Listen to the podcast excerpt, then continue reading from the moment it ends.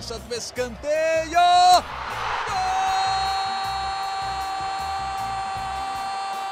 Para explodir o Estádio Independência em Belo Horizonte. Um dia que pode ser histórico para o América.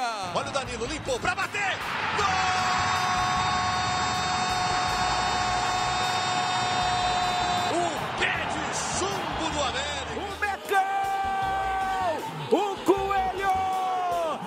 Entre os quatro melhores do Brasil! Fala, torcedor americano! Eu sou Laura Rezende. A gente está começando aqui mais um GE América, o podcast que fala sobre o América, do América, para o torcedor do América. E ontem o Coelhão venceu o CSA por 2 a 0 já havia vencido o jogo de ida é, da Copa do Brasil, avançou para as oitavas de final, de quebra levou aí 3 milhões para casa. O América jogou com maturidade desde a chegada de Wagner Mancini, nesse início de trabalho do treinador, o reinício, né? Qual que é a principal evolução do time? Esses garotos da base, o Gustavinho, o Rodriguinho, o Cauê, podem ser uma alternativa para essa temporada desgastante que o Coelho tem ainda pela frente? E comigo, um time escalado de peso para falar sobre isso. Vou dar um salve para geral, Gabriel Duarte, Rodrigo Fonseca e Lucas Maia. Tá todo mundo aí? Opa, Alô, tô aqui. Estamos aqui também. Tudo certo. Vou começar com o Rodrigo, que estava trabalhando no jogo comigo ontem. A gente comentou um pouquinho do jogo durante é, a nossa jornada de trabalho. E, Rodrigo, o que, que você acha que o América conseguiu com facilidade aí vencer o CSA os dois jogos, sem levar susto? Um jogo bem tranquilo para o América, que a gente não estava bem acostumado nessa, nesse início de temporada, digamos assim. Um abraço para Laura, para o Lucas, para o Gabriel e para quem está nos acompanhando. Ô, Laura, realmente, né? Foi uma tranquilidade assim muito grande do América na partida, muito reflexo da construção da vitória no jogo de ida.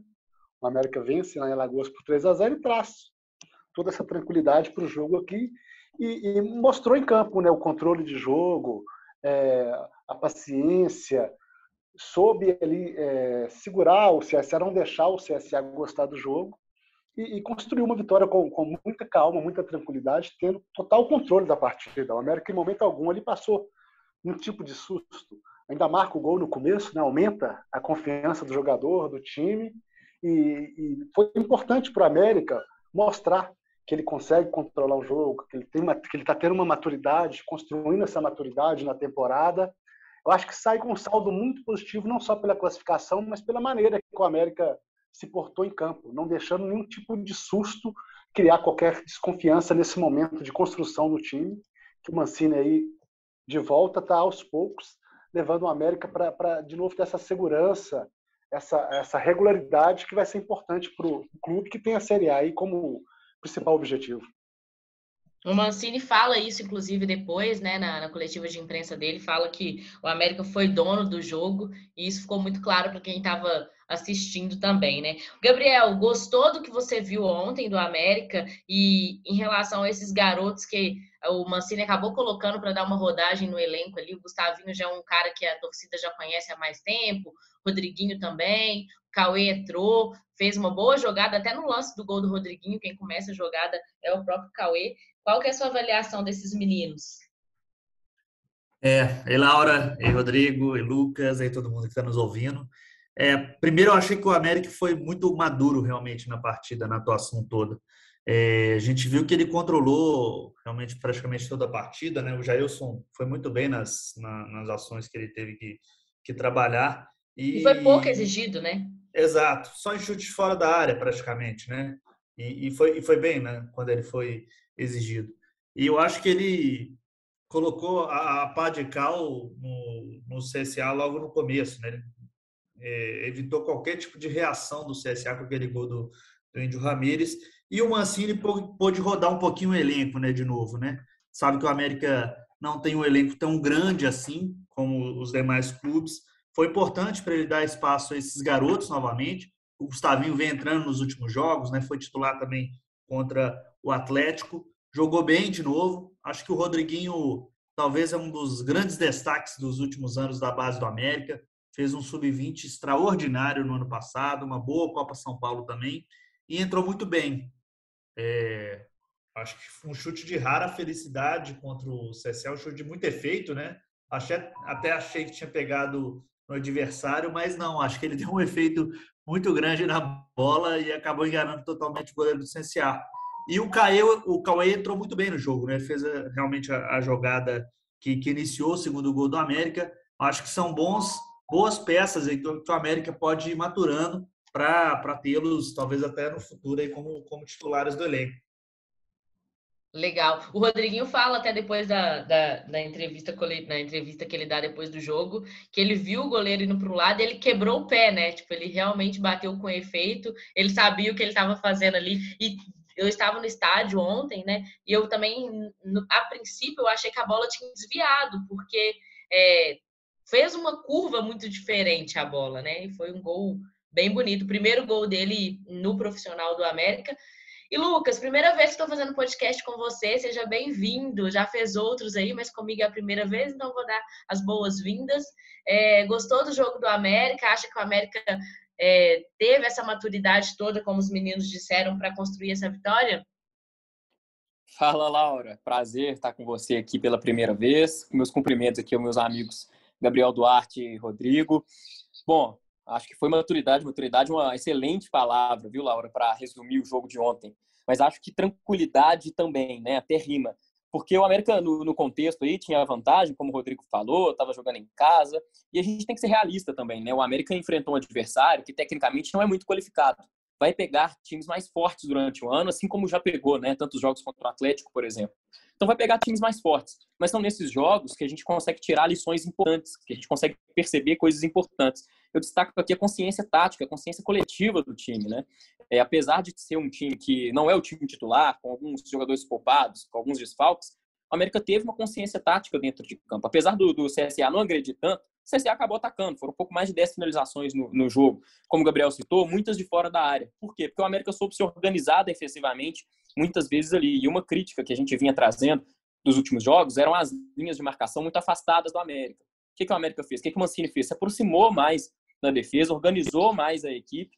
E aí, com a tranquilidade do jogo, com a maturidade que o América teve, soube se organizar defensivamente. E no ataque, é, ajudou a trabalhar mais a bola, rodar pelo campo, ter paciência dentro do campo. É claro que ainda falta um, aquela coisa que a gente fica olhando o jogo do América e fala, pô, falta criar mais chances claras, né? Mas o América está trabalhando bem isso. E essa tranquilidade do, do jogo de, contra o CSA foi importante para a gente perceber essa evolução tática do Mancini que vai ter dor de cabeça também, né? Porque, é, para citar o Índio Ramírez aí, fez uma excelente partida mais uma vez, fez gol e está cavando a vaga no time titular.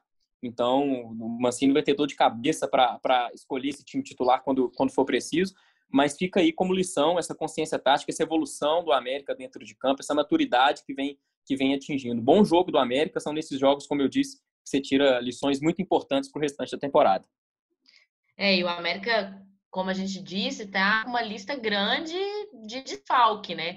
Não tem ainda o Elton Paulista à disposição, o no meio de campo o Ale tá fora, o Zé Ricardo tá fora, o Juninho também, é, e é a oportunidade para esses é, atletas que não estão atuando de uma forma mais na equipe titular, fazer o nome e conseguir dar essa dor de cabeça para o Mancini, pra, quando voltar, por exemplo, o Ale, ele vai botar o Ale ou o Índio Ramírez, como que vai ser?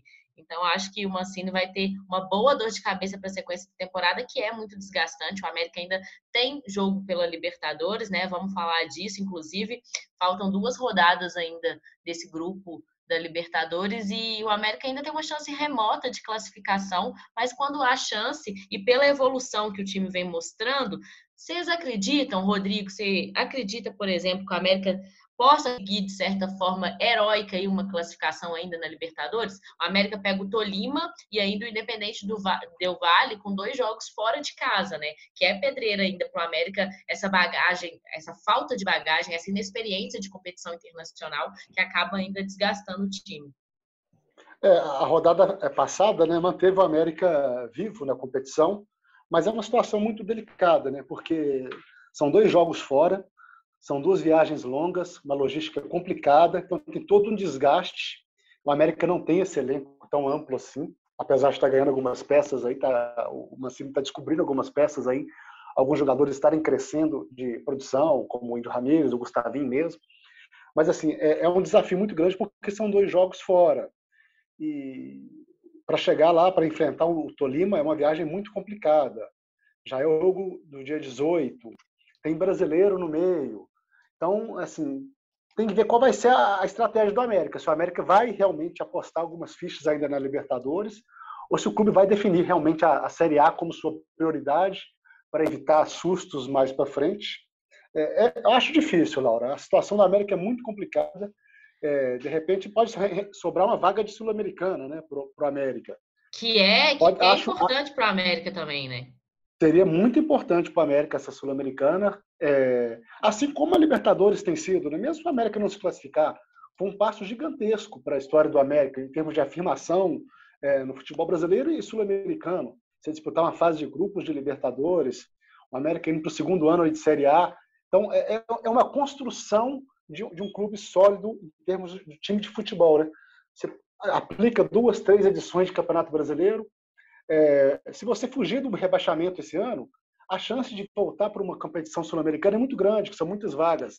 Então, é uma construção de um clube forte em competições internacionais que vai sendo aos poucos mas eu acho que na Libertadores ficou um, um pouco complicado. O que vier é lucro, Gabriel? A Sul-Americana? Acho que o América já colheu os lucros, Laura, na verdade. É, só de ter já entrado na fase de grupos da Libertadores, ter ganhado essa experiência internacional, já é um grande lucro para o América. Mas, claro, ele está em luta, tem a chance de vaga na Libertadores, é, na, na, nas oitavas, né, apesar de muito remotas, eu acho que ele tem que batalhar, pelo menos por uma vaga na, na, na Sul-Americana, para ele continuar nesse cenário internacional. Sem esquecer, claro, do objetivo principal, né? Sabe que o América, desde o começo do ano, já falou que o objetivo principal é se manter na Série A. Começou muito bem o brasileiro, né? Está bem no brasileiro. Precisa ainda conquistar mais pontos fora de casa, né? Ainda não conquistou pontos fora, mas é, ao longo do tempo ele precisa realmente se afirmar primeiro nacionalmente, primeiro na elite nacional, para depois começar a pensar em, em disputar mesmo, efetivamente, a, as competições internacionais. Mas eu acho que ele já está, com certeza, colhendo os lucros nessa temporada. E você falou de conquistar ponto fora de casa. É, no domingo, a América já tem essa oportunidade de novo. Enfrenta o Curitiba pelo Brasileirão, contra o Pereira, 5 e meia da tarde. E o que, que, a gente pode esperar desse jogo, Lucas? É, o América ainda não vai ter os lesionados de volta, né? O Mancini até fala isso na coletiva ontem, que não conta com esses jogadores a princípio nem para a próxima semana, talvez para o jogo contra o Botafogo lá no dia 21, mas o que, que a gente pode esperar desse América que precisa conquistar alguns pontos fora de casa para continuar nessa boa tomada do, do Brasileirão? É, a gente pode esperar, Laura, é, a mesma entrega que o América vem tendo, né? E eu acho que é, uma, um ponto positivo em meio a tantas lesões e desfalques do América é que o Mancini, de certa forma, foi forçado a construir um time, né? E uma percepção minha é que com Marquinhos Santos, você tinha até é, os jogadores da, da, base, os jovens ali, tendo oportunidades, mas você via um time A e um time B, né? Com o Mancini, ele está mudando isso, com os desfalques, por conta dos desfalques, dos lesionados, independente do jogador que entra em campo, você vê um jeito de jogar, um, uma forma de jogar. E contra o CSA foi assim, né? Então, contra o Curitiba, a gente espera que, que taticamente a equipe mantenha o mesmo padrão, o mesmo ritmo de jogo. Vai ser um jogo é, mais difícil do que contra o CSA, com certeza, mas mantendo essa, essa, essa consciência tática, essa maturidade da equipe, o América vai conseguir sim é, se fortalecer durante o ano, construir essa equipe que quer construir para alcançar objetivos, os objetivos que ele quer na temporada. A prioridade é o brasileiro, claro. Então, precisa ter um time com boas opções para jogar e manter o mesmo nível, né? É, os números do Wagner Mancini comandando o América é, nessa temporada, desde que ele retornou, tirando a Libertadores, vamos falar só de Brasileiro e Copa do Brasil. São seis jogos, cinco vitórias, uma derrota, 83,3% de aproveitamento, 12 gols marcados e 5 gols sofridos. É, é, são números bem relativos, né? E essa semana até fiz uma matéria no GE. Globo comparando esse início de temporada que ele teve é, no ano passado, quando assumiu o América no ano passado, até na zona de rebaixamento brasileiro, e esse ano.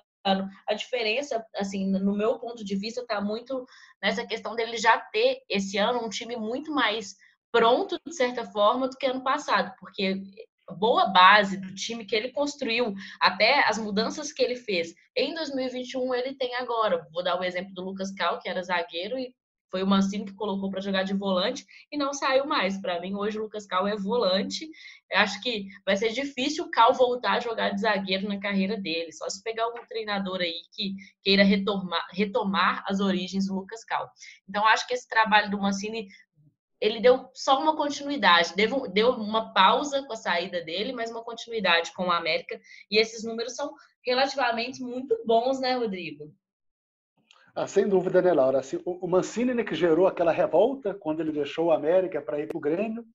Aí, quando foi anunciado que ele voltaria. Será que ele rola um arrependimentozinho, da, da, assim, pessoal dele? Será? É, de repente ele deve pensar um pouquinho, apesar de que assim, era uma proposta financeira muito é, vantajosa, né? tem, muitos lados aí nessa história. Mas aí teve aquela resistência da volta dele, e agora o torcedor já, já, já mudou, né? já enxerga de outra maneira, viu que realmente era a melhor opção. É, querendo ou não, não deixa de ser uma continuidade do trabalho, que ele conhecia parte do elenco, sabia, conhecia o clube, né? os dirigentes, tudo facilita, isso, isso quer, dá alguns atalhos a construção de um, de um time. E acho que foi até o, o Alencar que comentou, né? Que era, era o nome certo. Se tinha que buscar alguém no América, tinha que ser o Mancini por tudo isso. Já conhecia o clube, o elenco. Então, é, é, um, é um começo muito bom e que assim, o América vai tropeçar, uma hora ou outra. Então, o torcedor tem que entender isso também, né? Não, não vai criar essa expectativa de que vai ganhar todas. Não, o América vai ter momentos, você vai passar dificuldades. O elenco tem seus problemas, suas, suas deficiências. Um empate e essa Curitiba, oscilação é normal, né? Normal, normal para qualquer time e até principalmente para o América, né? Que não, não tem essas pretensões lá de alta de tabela, não tem esse elenco tão, tão forte para disputar uma temporada tão grande. A oscilação vai ser normal. A gente tem que ficar de olho na, na resposta que o clube vai dar durante essa, essa, essa oscilação. É, se o América vai, em algum momento, cair muito de rendimento, como é que o Mancini vai resgatar, recuperar alguns jogadores. Então, assim, é um começo muito bom que trouxe um novo ânimo para o torcedor do América, porque o começo de temporada, apesar da, das, das, fases na Libertadores que o América superou, dessa conquista de vaga que foi histórica para o clube, mas tinha ali um, um, um, sentimento que o trabalho do Marquinhos não estava rendendo, né? Estava faltando algo. E o Mancini chega e recupera essa confiança do torcedor no time do América. É, o Mancini, ele fala até que esse olho no olho que ele tem com o torcedor, com a diretoria, isso acaba não só mexendo, não só o trabalho tático, né, técnico que ele tem, mas mexendo é, no psicológico e, e, dando esse, esse retorno. Para a gente finalizar aqui, vou fazer o bolão do jogo. Qual que é o placar de América e Curitiba no final de semana, Lucas? Olha só, que, que fogueira você me jogou agora, hein? Não, Olha... bolão, só pra gente brincar aqui. Não, não, semana que vem que... a gente vê o que que dá. Vamos ver, eu, eu vou ser ousado aqui, porque eu acho que, que o América vem motivado, tá? Acho que o América vem motivado, o Mancini tá, tá, tá bem, os jogadores confiando no trabalho, eu vou de 2 a 1 um para o América. Gabriel? Eu acho que o América trazer um pontinho, pelo menos, de Curitiba, e por uma razão. O América vai estar muito mais descansado que o Curitiba. Fisicamente, eu acho que ele pode ganhar na partida. Curitiba jogou na segunda-feira contra o Havaí pela Copa do Brasil. Amanhã joga na. Ó, oh, desculpa, jogou na segunda-feira pelo Brasileiro. Joga amanhã na Copa do Brasil e vai ter o jogo com o América. Então eu acho que o América vai poder ganhar no, no físico do Curitiba. Por isso que eu acredito que pelo menos um empate aí ele pode trazer lá do Couto Pereira. Rodrigo. Eu tô com o Gabriel nessa. Acho que o América tem condições de trazer um empate aí lá de Curitiba. É, Para mim seria um bom resultado, um ponto importante. É um campeonato de regularidade, tem que estar sempre pontuando. Então acho que um empate lá no Couto Pereira, acho que dá para valorizar esse, esse pontinho. Ó, eu vou, vou finalizar o nosso bolão aqui, vou de 1 a 0. Acho que a América ganha e, e consegue os três pontinhos aí fora de casa importante. Estou sendo ousada, como o Lucas disse aí. Galera, obrigada. Massa demais a gente trocar essa aqui de América. Semana que vem a gente volta falando mais do Brasileirão. Tem ainda a Libertadores semana que vem também, a América viajando para um jogo importante da competição. E acho que até os jogadores vão jogar mais leve esses dois jogos aí restantes da Libertadores, porque não tem mais essa pressão de classificação, né? Mas é isso, a gente fica por aqui. Um bom, boa semana para o torcedor do América que está feliz, motivado e esperançoso com esse time na, na temporada. Valeu! Fui para a cobrança do escanteio. Gol!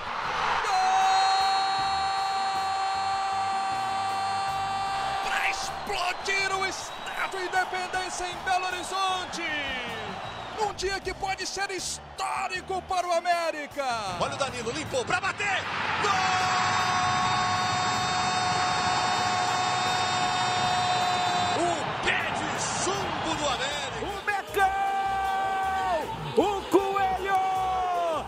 Entre os quatro melhores do Brasil.